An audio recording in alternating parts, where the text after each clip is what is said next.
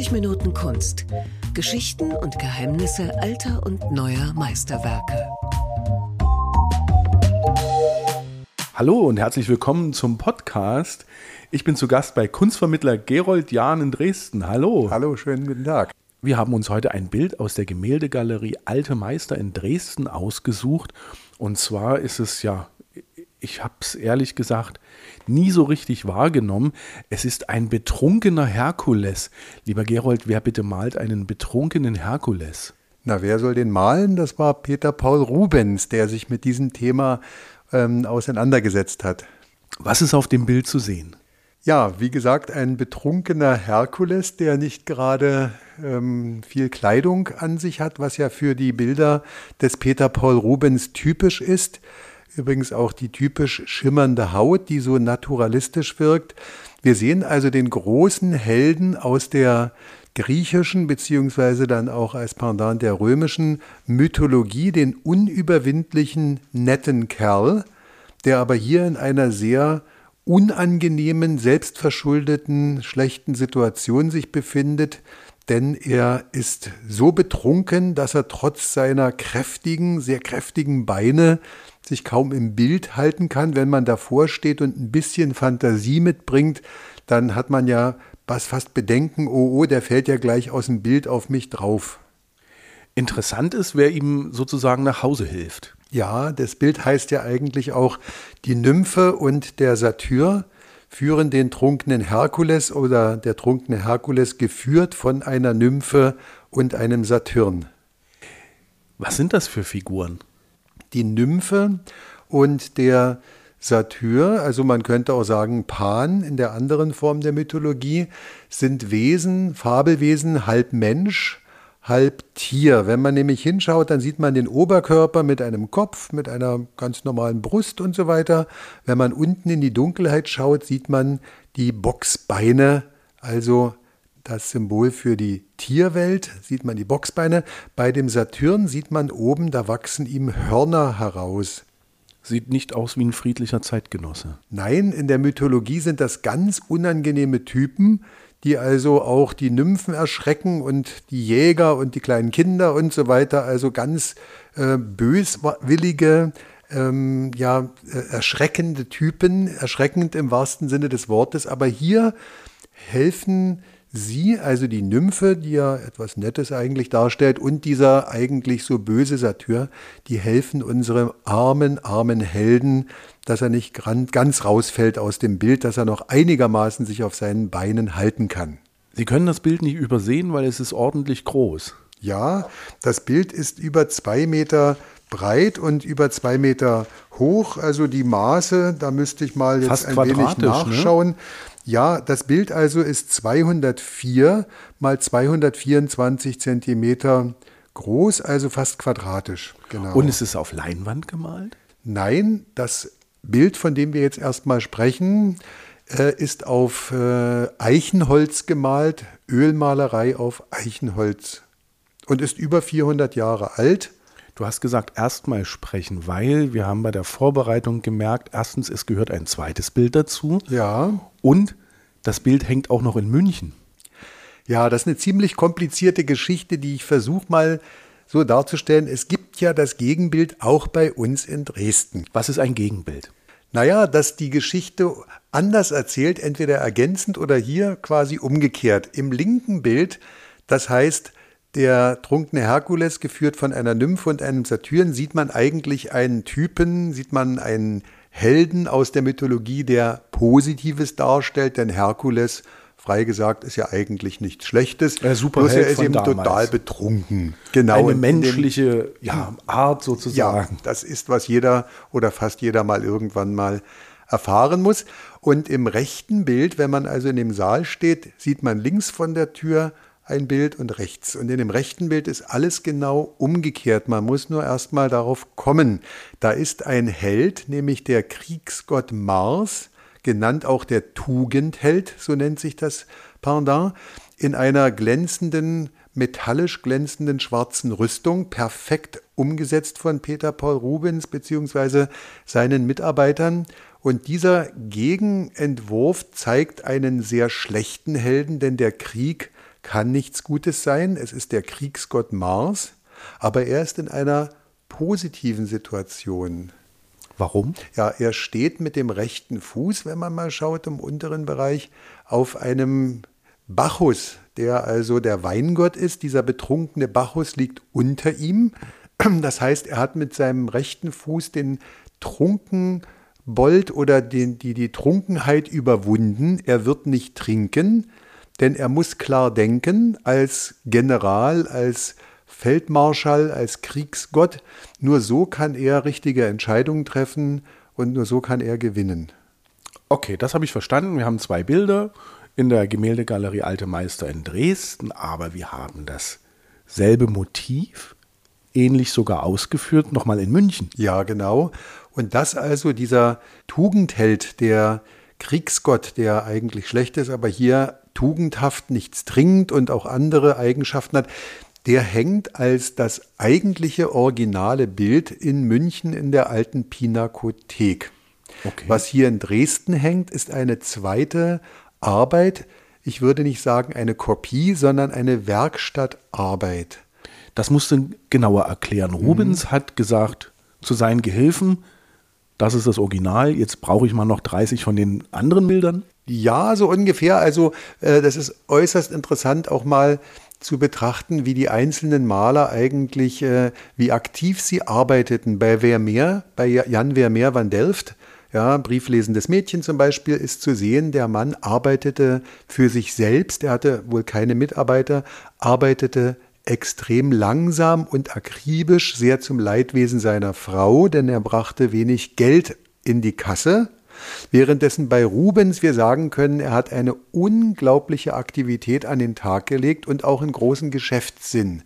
Von Rubens, ich habe keine genaue Zahl, aber ich denke mal, es existieren rund 2000 Bilder von Rubens in den Galerien dieser Welt, viele davon original von ihm eigens umgesetzt, aber es gibt auch eine Mischform. Und das meine ich mit Werkstattarbeit. Das heißt, der Entwurf wurde vom Meister vielleicht schon mal sogar auf Holz oder Leinwand gebracht und dann hat er seine Mitarbeiter beauftragt, macht das bitte noch einmal oder auch sogar noch einmal. Interessant übrigens, wenn man sich in dem Saal umschaut, in der Gemäldegalerie, dann lassen Sie mal Ihre Blicke nach oben schweifen. Dort sehen Sie Stillleben zum Beispiel von Franz Sneiders. Ja, dieser Franz Neiders ist quasi auf einem Markt geboren worden, auf einem Markt groß geworden und zu dessen Lebenswelt gehörten also Blumen, Pflanzen, Früchte, Tiere und so weiter, alles auf dem Markt.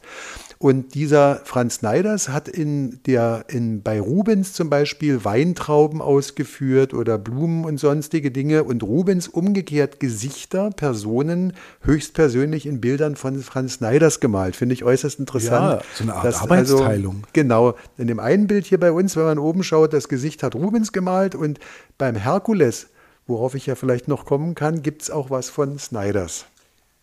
Jetzt ist es ja wie so oft bei solchen alten Bildern, jahrhundertealten Bildern, sie zeigen ja nicht nur das, was man offensichtlich sieht, sondern meistens gibt es ja auch eine Geschichte dahinter. Ist das bei diesen Bildern auch der Fall? Ja, in dem Bild gibt es so viele Symbole zu sehen. Also vielleicht noch mal ganz kurz, um es zu entwirren, bevor ich es vergesse, die Originalbilder, also der trunkene Herkules und der nüchterne Kriegsgott in seiner Rüstung. Da hängt der Herkules in Dresden und der Kriegsgott in seiner Rüstung, gemalt auch 1612 wie dieser Herkules, der ist auf irgendwelchen Wegen in die alte Pinakothek nach München gekommen. Da haben wir also dieses eine Bilderpaar. Das hat Rubens für sein eigenes Privathaus gemalt. Das wollte er gar nicht verkaufen. Und da kommt jetzt nochmal die Werkstattgeschichte rein. Der ein Herrscher eines italienischen Staates von Mantua aus dem Hause Gonzaga, dem hat das wohl so gefallen, der hat das auch bestellt und da hat seine Werkstatt wohl 1615 auf Leinwand nochmal den Herkules und den nüchternen Kriegsgott, diesen Mars gemalt. Ich hoffe, dass das soweit verständlich Hab ist. Und diese beiden letztgenannten Bilder sind bei uns in Dresden nämlich im großen Saal von Rubens ist dieser Mars, dieser Kriegsgott, und in einem Seitensaal, wenn man da mal spaziert, sieht man auf einmal nochmal den Herkules, den Betrunkenen, aber das ist diese später ausgeführte Werkstattarbeit. Ich hoffe, dass das soweit zu verstehen ist. Und beim Herkules jetzt, um auf die Symbole vielleicht zu kommen, da sieht man einen kleinen Knaben rechts unten mit einem Knüppel. Das ist die Keule des Herkules aus der Mythologie, sein Symbol der physischen Kraft, aber Herkules ist so betrunken, dass er nichts dagegen machen kann, dass ihm zwei Attribute oder Symbole gestohlen werden, nämlich sein Knüppel. Das kann man übrigens auch als pikante Anspielung sehen, dass da beim Mann nicht mehr viel passiert, wenn da zu viel getrunken wurde. Und darüber in der Dunkelheit ist noch so ein Satyr und der stiehlt das Löwenfell von unserem Herkules und dann, wenn Sie mal links unten schauen, das ist das Schönste, finde ich, da sieht man, dass aus einem Korb lauter Weintrauben herausfallen, als Symbol, der hat Wein getrunken. Ja, der Korb ist äh, umgestürzt, also der hat es übertrieben. Schaut einmal in die Augen von Herkules, der kann nicht mehr gerade blicken. Und die rote Nase ist einfach herrlich dargestellt. Also so richtig, der dünstet regelrecht den Alkohol aus. Und was erzählt uns jetzt dieser ja, Diebstahl, dieser betrunkene Held? Ja, auch der stärkste Mann, auch der angenehmste Typ kann mal durchaus in eine unangenehme Situation kommen, wenn er eben nicht acht gibt, wenn er sich selbst nicht kontrolliert. Er hat einfach viel zu viel getrunken. Aber ich sage mal meine Theorie, die beiden helfen ihm, also diese Nymphe, und auch ihre Begleiterin. Dahinter gibt es ja noch eine zweite Nymphe und die zeigt so auch so bogenförmig mit der Hand auf unseren Helden und der ja eigentlich nicht so nette Satyr. Die sind beide unserem Helden gewogen, die helfen dem jetzt quasi ins Bett und dann wird er ausnüchtern und morgen ist alles wieder in Ordnung. Und verstehe ich das dann richtig, dass das Gegenstück der Mars die Trunkenheit besiegt. Ja, genau. Wenn man also jetzt auf den Mars schaut, erstmal ist man, denke ich, fasziniert rein vom Technischen, wie metallisch ja diese Rüstung von dem Ritter dort glänzt. Ähm, das ist im Prinzip fotografisch ausgeführt und ja, gar nicht so auffällig. Er steht also mit dem rechten Fuß auf einem Bacchus als Symbol des übermäßigen Weingenusses, aber nicht nur das. Da gibt es noch eine schöne Frau mit ja ihrem Rücken zu uns gewandt, das ist die Venus, die Göttin der Schönheit, die Göttin der weiblichen Verführung. Und nun schauen Sie mal auf die Augen der Venus, denn die sind so ganz ver, ja, verweint. Die Venus weint, sie hat keine Chance. Unser Gott des Krieges, der will nur an den Krieg denken, an den Erfolg in der Schlacht. Er schenkt der Schönheit der Damenwelt keine Beachtung. Das finde ich persönlich einen großen Fehler als Mann, aber er schaut nicht auf die Schönheit der Frauen, nein, die könnten ihn ja ablenken. Und damit nicht genug, über der Venus gibt es auf ihrer ganz rechten Seite dann einen kleinen Amor und auch der der weint, der fänzt so richtig, wie der Sachse sagen würde. Also der ist ähm, ganz entsetzt. Er hat so viele Pfeile verschossen, aber die sind alle abgeprallt an der, an der Rüstung. Rüstung des, ja, Du hast die, die Rüstung erwähnt, die ist wirklich faszinierend. Man denkt, man spiegelt sich gleich selbst, ja, wenn man davor das steht. Das ist wirklich technisch das ist, ähm, das ist toll gemalt. Ja. Man erkennt äh, Rubens ganz oft ähm, an seinen üppigen Darstellungen, ja. äh, an seinen ja, prachtvollen, man, es ist ja fast wie eine Feier des Lebens und der Lebensfreude. So ist es ja auch hier. Ohne Zweifel. Mhm. Was weiß man über Rubens? Ja, Peter Paul Rubens ist geboren worden in Deutschland. Das überrascht so manchen Gast, wenn ich das erzähle, in Siegen. In Stimmt, man hätte für einen Niederländer Ja, gehalten. er ist ein Niederländer, wobei das mit den Niederlande, mit den Niederlanden kurz erklärt werden muss. Er in seiner Epoche seines Lebens gab es ja die Spaltung der Niederlande, ja, den jahrzehntelangen dauernden ähm, Unabhängigkeitskrieg, in dessen Resultat der Norden, die heutigen Niederlande, sich abspalteten, diese Provinzen mit Holland zum Beispiel und anderen, und der Süden, der Niederländisch spricht, also mit der Stadt Antwerpen, das nennt man Flandern, und andere benachbarte Provinzen blieben unter der spanischen Herrschaft. Das ist ein wichtiger Punkt zu wissen. Also Rembrandt der lebte im Norden in Amsterdam, das war die Republik der Niederlande, unabhängig von den Spaniern. Rubens wiederum im Süden. Für beider Leben bedeutete das was, aber das war nur jetzt ganz kurz mal ein Abschweifen. Und dieser Süden der Niederlande also war unter spanischer Ägide. Dort ist die Stadt Antwerpen, in der später Rubens zu einem der ganz großen Maler wurde. Er wurde, wie gesagt, geboren in Siegen und das ist eine ziemlich ausgiebige oder eine ziemlich umfangreiche Geschichte, die man kaum glauben mag. Sein Vater, Jan Rubens, war als äh, Glaubensflüchtling dorthin gekommen nach Köln, beziehungsweise er war in heutigen Deutschland und er hat eine gewisse Anna von Sachsen kennengelernt.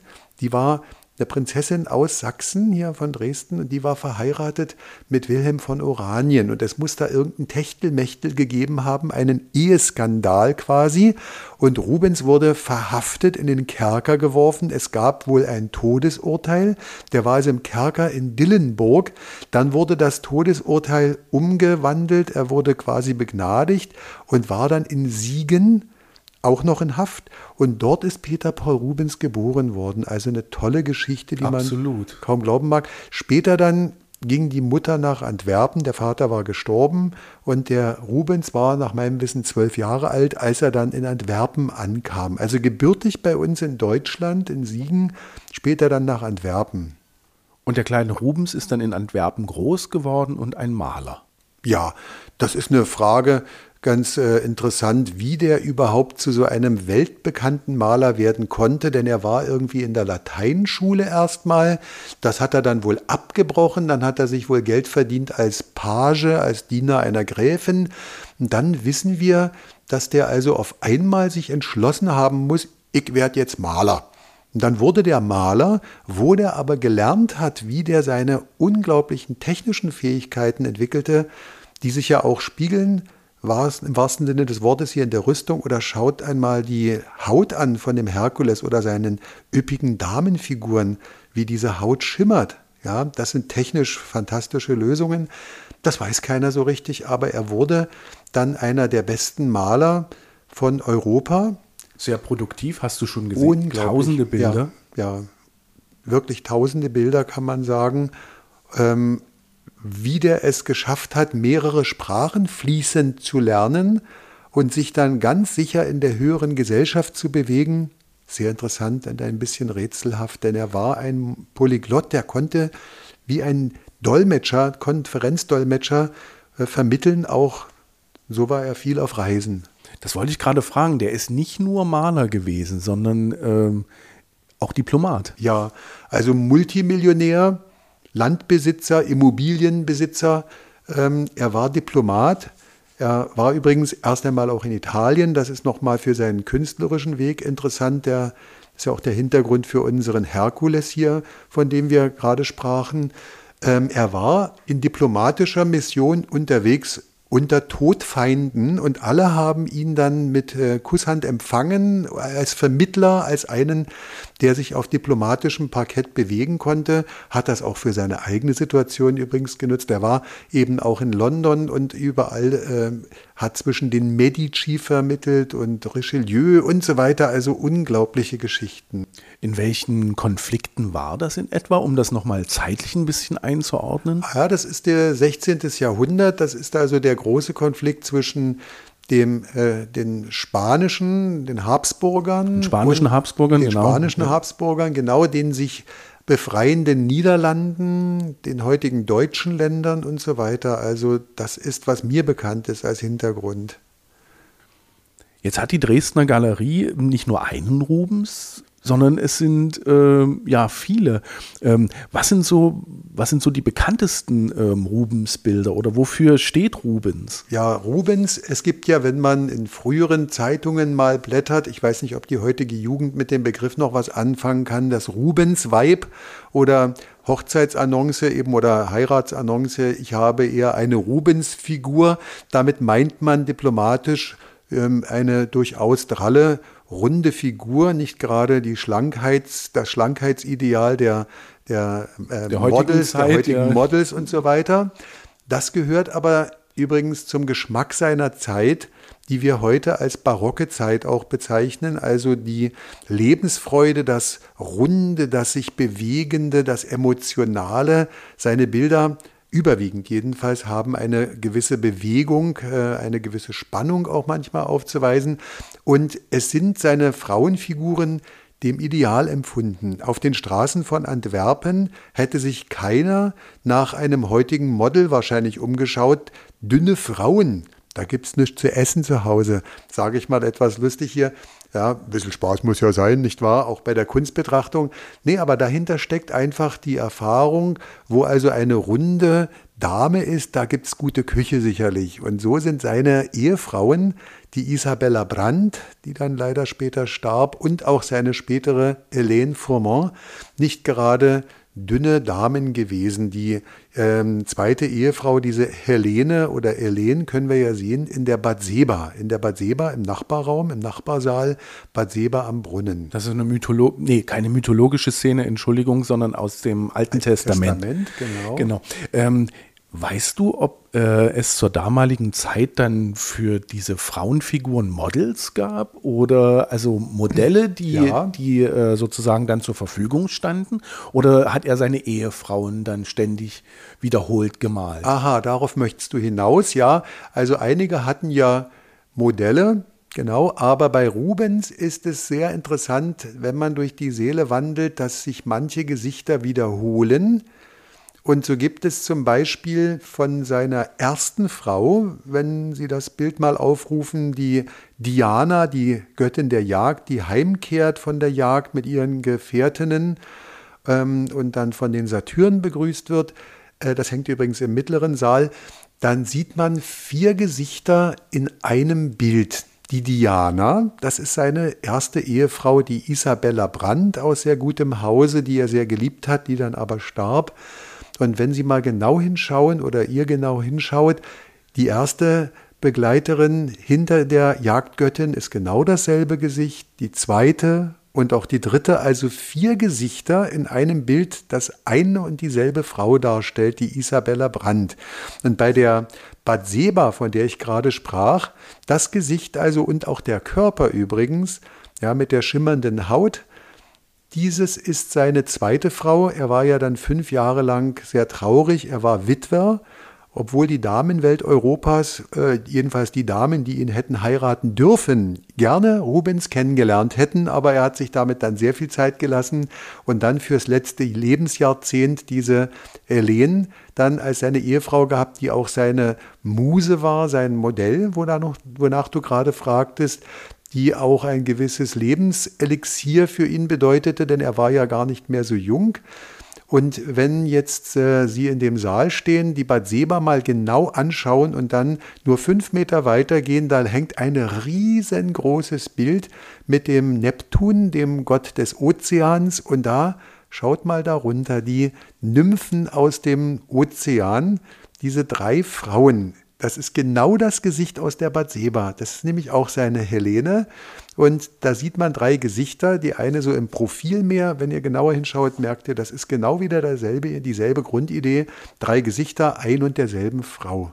Also die Lieblingsfrauen für die Ewigkeit mhm. gemalt. Genau, das kann man durchaus sagen. Das ist doch toll. Ähm, weißt du, was mit den Bildern äh, nach Rubens Tod dann passiert ist? Sind die in alle Welt verstreut worden? Wurde der Nachlass aufgelöst? Ja, ich denke ja. Also bei Rubens, bei diesem Herkules ist es ja gewesen, dass es aus Privatkollektionen war und es muss dann im 17. Jahrhundert ähm, über Kunstauktionen dann nach Dresden gekommen sein. Da könnte man, da bin ich jetzt bei diesem einen Bild hier, bei diesem speziellen Fall etwas überfragt, gebe ich gerne zu, aber das kann man rausbekommen.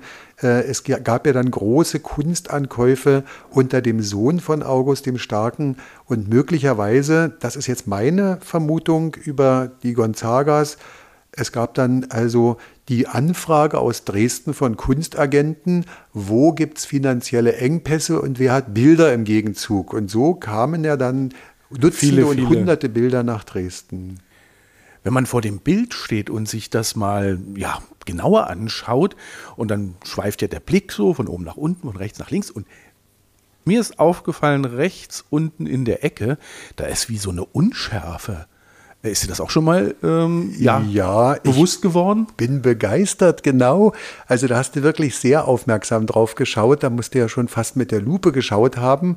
Obwohl es ist ja eigentlich so eine Fläche von so etwa 20 mal 20 Zentimetern. Das ist nämlich eines der Geheimnisse unserer Bilder in der Galerie rechts unten.